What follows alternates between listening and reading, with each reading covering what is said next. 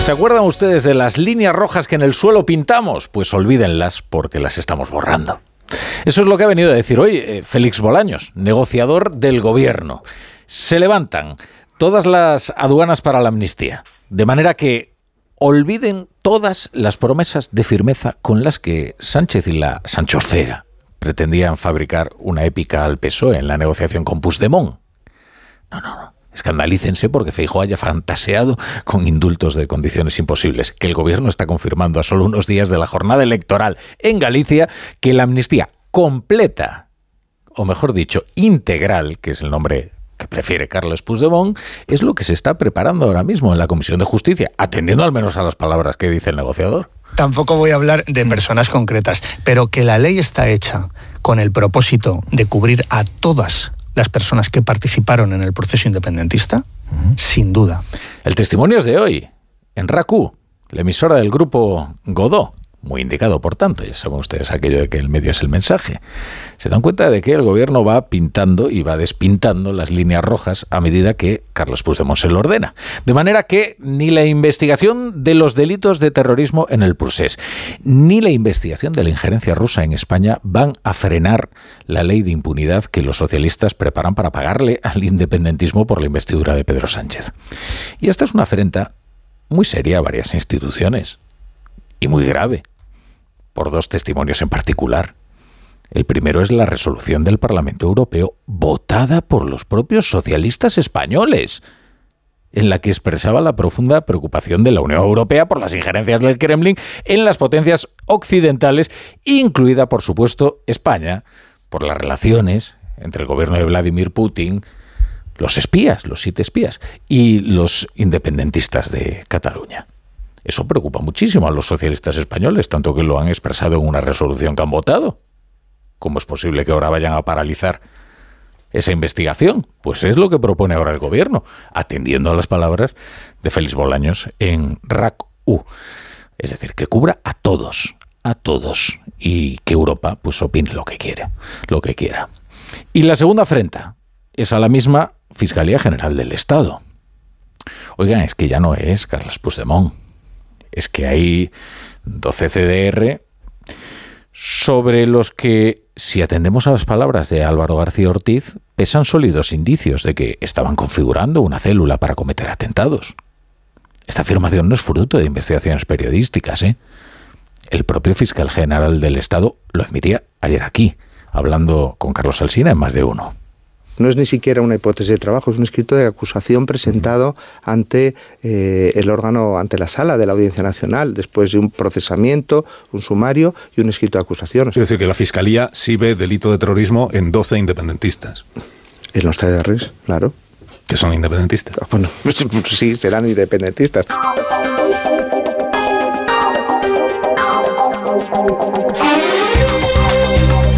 Se han fijado en la risa, ¿no? Dice, son independientes. Será, claro, es que debería ser irrelevante que sean o no independentistas, porque la ley opera para todos, o eso debería ser, o eso debería ser.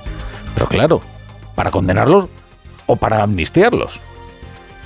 Es que lo que está proponiendo Félix Bolaños es un espacio de impunidad en virtud de una ideología, que es el independentismo. Bueno, en ideología, llámelo como quiera. Bienvenidos a La Brújula. Si se incorporan a esta hora, la sintonía de Onda Cero. Félix Bolaños ha confirmado en RACU que la amnistía será total, o al menos eso pretenden los socialistas si los jueces no consiguen evitarlo. Porque la ley consiste en eso, en invalidar las acciones judiciales y en extender un manto de impunidad que consagra la peor desigualdad posible, ¿eh? que es la desigualdad ante la ley, y encima por un canje espurio de impunidad por apoyo parlamentario. El escenario de las palabras del rey de hoy también es muy oportuno y muy significativo. El rey Felipe VI ha presidido este miércoles en Barcelona la entrega de despachos a la nueva promoción de jueces, que es la número 72. Y allí Felipe VI ha aprovechado el acto para defender la independencia de la justicia y el respeto por las resoluciones judiciales. ¿Y esto tiene un significado especial? Pues ya ven ustedes que sí. Es que como las obviedades cobran un significado especial es que estamos en tiempos bastante turbulentos, pero eso es lo que ocurre, claro. Son líneas de un discurso que en circunstancias normales serían perfectamente irrelevantes. La independencia de la justicia es esencia del Estado de Derecho y todos han de preservarla y respetarla. La independencia del Poder Judicial como institución es imprescindible para el adecuado funcionamiento de nuestra democracia, así como la de cada juez en el ejercicio de su jurisdicción. Bueno, ya saben que todos los discursos eh, tienen como un, rellano, ¿no? en el que uno pues, va subiendo las escaleras y entonces en el rellano descansa un poquito, ¿no? Son esos párrafos, pues aparentemente anodinos, ¿no? En el que el que lo está escuchando, pues se puede relajar porque no se está diciendo nada sustancial. Bueno, pues ya ven ustedes, esto que parecía un rellano no lo es tanto, porque ahora defender la independencia de los jueces y sobre todo la importancia de las resoluciones judiciales, pues pasa a ser algo casi revolucionario. Miren, hay una jurista de supuesto prestigio que ha explicado muy bien, muy bien, por qué una amnistía es inconstitucional. Uno la escucha y entiende aquello del reconocido prestigio que se requiere para ser presidenta del Consejo de Estado, que será su nuevo destino. Hablamos de Carmen Calvo. Claro, lo que pasa es que Carmen Calvo tiene menos rubor que conocimiento y, ahora pretende tapar con mentiras lo que dijo. ¿Qué, ¿Qué es lo que dijo? Pues hacemos memoria. Cuando usted habla de que planteemos la amnistía, la única respuesta posible es que eso no es planteable en un Estado constitucional democrático porque sería suprimir literalmente uno de los tres poderes del Estado que es el judicial. Recuerden, ¿eh? la amnistía no es planteable porque supone suprimir uno de los poderes del Estado. Bien. Carmen Calvo cambió de opinión.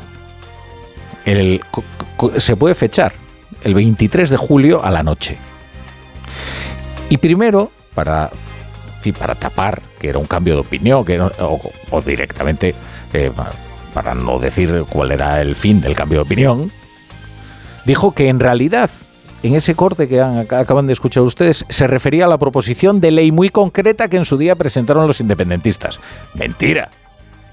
No es verdad. Se estaba refiriendo a la amnistía a la amnistía como concepto general.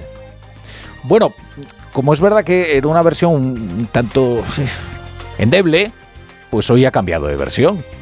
Ha sido además aquí en los micrófonos de Onda Cero, ¿eh? Dice Carmen Calvo que en realidad se refería al indulto general.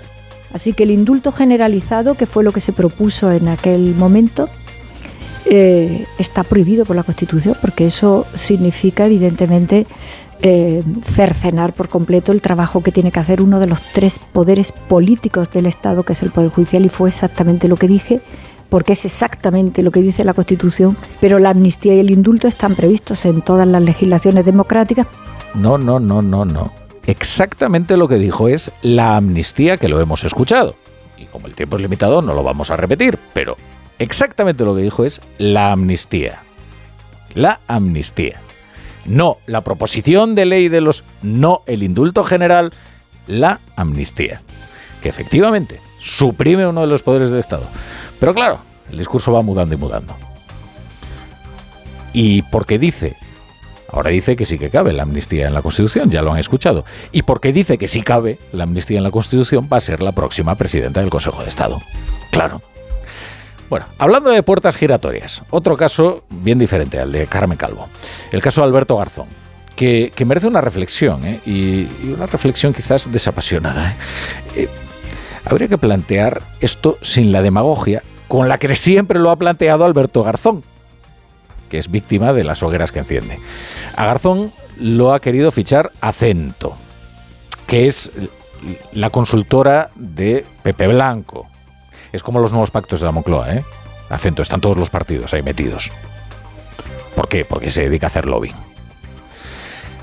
Garzón había aceptado la oferta y ante el escándalo que se montó, pues ha decidido renunciar. Escribió una carta muy sentida acerca de cómo la política consume a los que se acercan a ella.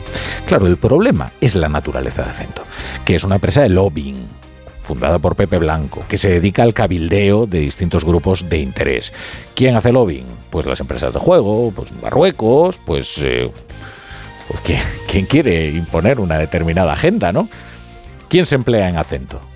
Todo el espectro ideológico, porque eso es lo eficaz, poder presionar a la izquierda y poder presionar a la derecha. Pues yo qué sé, pues eh, ahí está Alfonso Alonso, por ejemplo, del PP. Ahí estuvo Antonio Hernando. Ahí está Pepe Blanco. Ahí está, ahí casi casi está Alberto Garzón. Claro, el problema es que Alberto Garzón legisló contra las actividades de empresas como Acento o pretendió legislar acerca de esas actividades. Así que aquí estamos ante una cuestión particular. Pero los políticos deben poder regresar a su actividad privada, porque es la única manera de poder captar talento.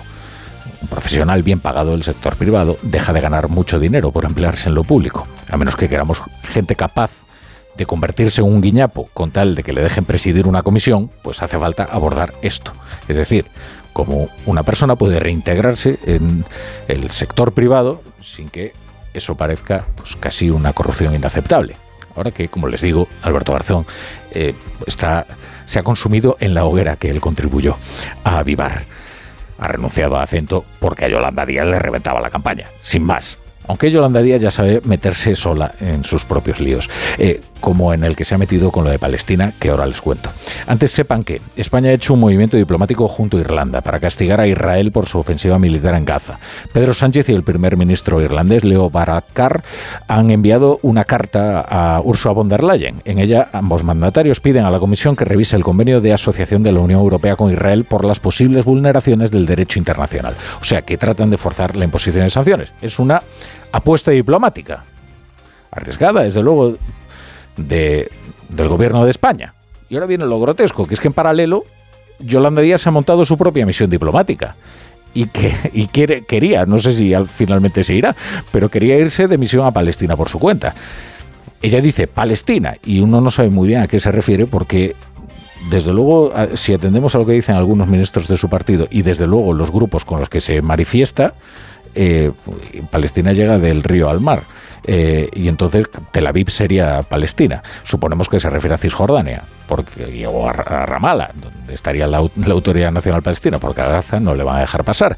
Pero claro, es que España tiene una diplomacia. Ella pertenece al gobierno de España. Y hoy en el Ministerio de Asuntos Exteriores hay un comprensible enfado, hay estupefacción.